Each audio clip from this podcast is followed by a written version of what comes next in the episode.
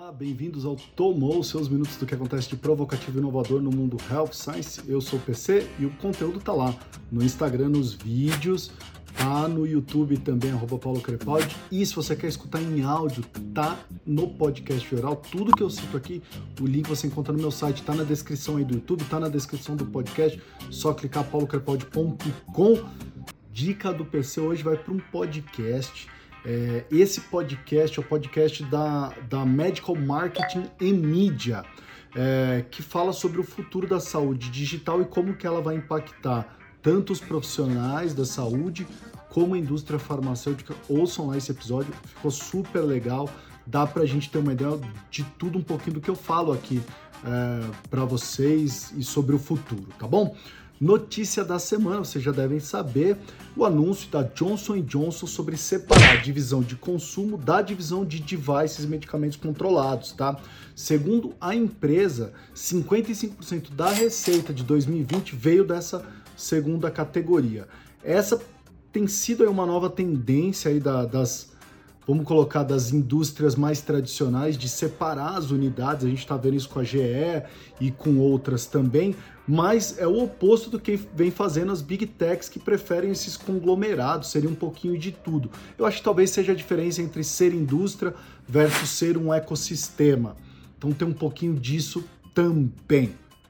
Estudo da Patient View com 262 associações de pacientes com doença autoimune, eles pegaram esse perfil aí, falou sobre, é, e na verdade trouxe um dado sobre 24 indústrias farmacêuticas que estavam lá nas perguntas da, da pesquisa, quais delas têm a melhor reputação, do, tiveram a melhor reputação em 2020. A pesquisa é feita agora, no começo de 2021, falando do ano passado. Vamos lá, alguns dados sobre essa pesquisa. 61% responderam que as farmas foram muito eficazes ou eficazes em dar apoio aos pacientes durante a Covid-19.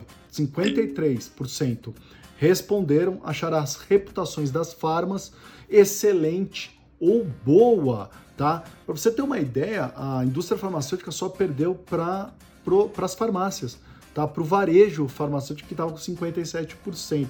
Lógico, a gente já falou diversas vezes aqui, foi o que o usuário, o paciente mais frequentou. Então, veja, de novo, a importância do papel do varejo farmacêutico nos cuidados da saúde e para você, indústria farmacêutica, tá? As top 3 empresas escolhidas como as melhores por dar suporte a estes pacientes foram AbbVie, Novartis e Pfizer. Já as top 3 empresas escolhidas com a melhor reputação por este grupo de pacientes estão, de novo, a AbbVie em primeiro lugar, Novartis e aí a Roche Genentech. A empresa que teve maior salto nessa lista reputacional foi a Biogen, tá? que em 2019 ranqueava em 23º e em 2020 foi para 11º. Então, parabéns aí a essas empresas. O link desse estudo está lá no meu site para quem quiser continuar lendo e entender um pouquinho mais dessas avaliações. Saiu um artigo super legal no The Verge sobre o impacto dos wearables da saúde, tá? E o artigo começa, que eu gosto muito, lembrando de uma famosa frase do Tim Cook em 2014, quando ele falava pela primeira vez do Apple Watch e ele falava que era um device sobre saúde e fitness por, é, como um todo. E todo mundo ficou se perguntando, como assim saúde fitness? Ninguém entendeu muito bem o que ele quis dizer é, naquele momento, porque todo mundo achava que era, na verdade, um device para se conectar com comunicação. Pô, ele conecta ao meu celular e aquilo serve para conectar é, melhor comigo, mas não é verdade. A gente sabe ver aí esses wearables com um papel muito maior dentro da, da saúde, tá? Quais são as áreas, se a gente for mapear as áreas que esses devices mais trabalham? Todos eles, tá? Cardiologia, sono e medicina esportiva, a maioria deles. Lógico, a gente tem visto recentemente a abordagem de saúde feminina, numa abordagem ao bem-estar holístico, né, com meditação, etc. Uma abordagem também para as pessoas com mais idade. Então, mas aquelas três áreas são as áreas que eles mais focam hoje, que a gente mais vê dentro desses wearables aí. O que a Verde fez? Ela falou com cardiologistas, falou com médicos é, com, com, profissionais da medicina de esporte, falou com a medicina do sono também para entender o impacto desses, desses devices. Um dos cardiologistas diz que, que, a, que, o Apple Watch ajudou ele a diagnosticar inicialmente a fibrilação atrial em seus pacientes. Que o paciente reclamava muito de palpitação, mas obviamente você não está ali com o monitor, né? Porque não, não é a todo momento que você está monitorando, mas que quando ele foi olhar o relógio, o relógio captou aquele momento específico da palpitação e ajudou o médico a traçar um diagnóstico inicial, a dar parâmetro para ele. Então isso é muito legal. Outros médicos ele falam e, e é, talvez a maior fala dos profissionais da saúde é sobre a dificuldade de recomendar um device, né? Porque o que, que se avalia um device? Como que eu posso recomendar um device? Como é, muitos médicos falam do falso positivo, que, que dá muita notificação para o usuário, o usuário acaba marcando consulta todo ansioso, preocupado com a saúde, chega lá não é nada. Mas eu acho que isso é importante porque cria esse empoderamento, essa, essa, esse protagonismo do paciente buscar a, a saúde melhor. Mas a ideia basicamente é essa, né? A pergunta que fica é como analisar aquela quantidade de dados e transformar isso em, em um diagnóstico clínico, se possível, ou, ou, em um exame clínico no dia a dia ali da consulta, tá? Outros profissionais disseram que, que observaram que esses devices é, são muito bons até para engajar numa conversa. Então ele está lá na primeira consulta, ele olha que o paciente está usando desse device e ele ajuda a engajar na consulta. Você usa, você usa para quê? Que dados que você já viu aí, posso dar uma olhada do que tem. Então, por exemplo, você está caminhando todo dia? Ah, tô caminhando, doutor. Deixa eu ver quantos passos você está dando, como que está a sua caminhada, sua frequência. Eu acho que é muito interessante, né? Qual que é a tua frequência cardíaca? Às vezes ele pergunta, às vezes está lá, te olhar como é que tem tido a tua frequência cardíaca. Então, isso, isso eu acho muito legal, essa maneira de engajar numa conversa, né? E acho que o, e o, o paciente sentir que o médico, poxa, ele está me vendo, está interessado. É, se eu uso é porque eu também sou interessado nesse tipo de tecnologia.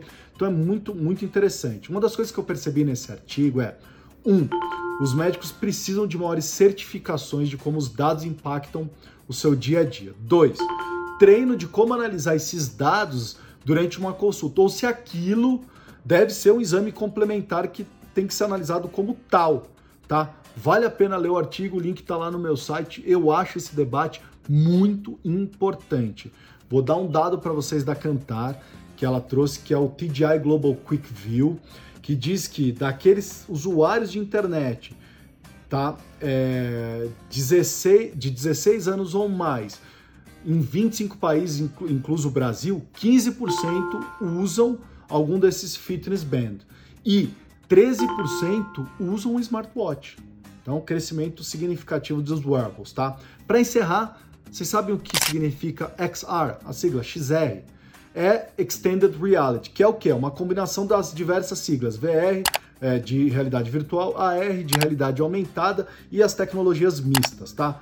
Metaverso é um XR? Sem dúvida nenhuma. Oh. A gente pode até fazer, comentem se vocês querem que eu fale de metaverso. Eu não estou tratando esse assunto porque tem muita matéria aí. Se vocês quiserem que eu faça aqui um resuminho de metaverso e qual o impacto disso na indústria da saúde, posso fazer numa boa para vocês é um assunto que eu tô adorando ler. É, em relatórios sobre as tendências de tecnologia para 2025, essa é uma delas, o XR, é, né, a, a realidade estendida. 35% dos respondentes desse relatório acreditam que ele, sem dúvida, mudará a maneira como vamos entregar a experiência para os nossos clientes e consumidores, tá? O problema é que apenas 12% dos entrevistados estão realmente discutindo o lançamento de XR no seu negócio. Então muita gente acredita que é importante, mas pouca gente está lançando ou fazendo alguma ação com XR.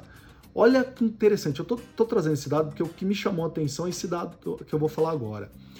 Quando perguntaram se, é que, se, o, se a realidade estendida está mudando a maneira como você fornece experiência, Sabe qual indústria aparece em primeiro lugar? Healthcare, com 46%. Tá? Seguido de telecom. Em outra pergunta sobre se realidade estendida está mudando as técnicas de marketing na indústria, sabe também quem despontou? A healthcare, com 46% também. Ou seja, quem mais está enxergando benefício nessa tecnologia para mudança da experiência do seu cliente, seja o profissional ou o paciente, é a nossa indústria. Então a pergunta que eu te faço é: você tem utilizado realidade estendida? Está fazendo? O que, que você está fazendo de projeto? Manda para a gente, para a gente falar aqui uh, no Tomo. Eu gosto de falar de projetos que vocês estão tocando aqui.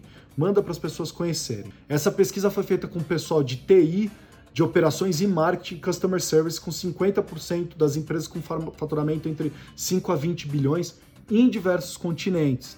Relatórios, se vocês quiserem ler, dessas tendências até 2025, estão lá no meu site, tem outras tendências envolvidas aí certo?